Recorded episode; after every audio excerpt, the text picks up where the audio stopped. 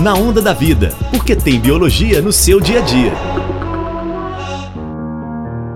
Nós nunca poderíamos imaginar que viveríamos uma paralisação generalizada por causa de uma pandemia. E isso levanta muitas perguntas. Onde isso tudo começou? Muitos fatores foram decisivos para que esse vírus atingisse a humanidade da forma que está fazendo agora. E é isso que vamos explorar nesse programa e nos próximos. A doutora Giliane Trindade, professora do Departamento de Microbiologia da UFMG, explica a transmissão viral eu chamo de uma tempestade perfeita, né, que é, serviria para explicar o que a gente está vivendo agora, essa emergência dessa, dessa pandemia. Então, imagina, é, esse vírus ele estava ali circulando, né, numa população de, de morcegos, lá na cidade de Wuhan, né, no, no, no entorno ali da, é, da cidade, e precisou acontecer o que? Simplesmente um gatilho para favorecer o encontro desse vírus com a população humana. Então, qual que é a primeira hipótese que se tem?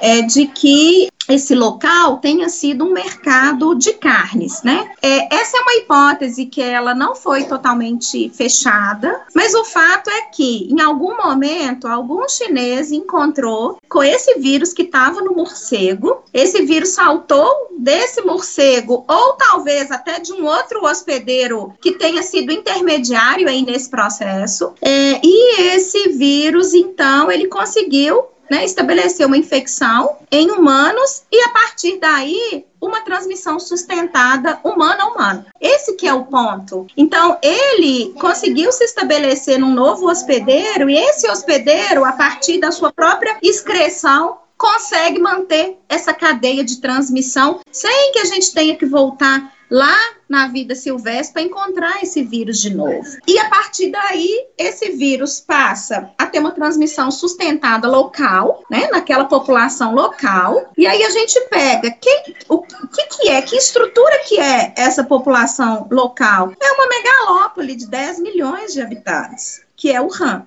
num processo é, de transmissão muito eficiente, talvez dos mais eficientes entre é, os, os, processos de transmissão viral, que é a transmissão respiratória, né, que é um processo é, muito eficiente. E a partir né, dessa fonte de transmissão, esse vírus começa a se espalhar ali em Wuhan. Quando o vírus consegue passar de humano para humano tão facilmente, o risco para populações é realmente muito grande. Por isso, todo cuidado é fundamental. Hashtag fique em casa, lave as mãos e use máscara. Esse foi mais um episódio da série sobre o coronavírus no Na Onda da Vida. Eu sou Anelisa Figueiredo. Para ouvir os programas e enviar comentários ou perguntas, entre no site www.ufmg.br barra Ciência no Ar.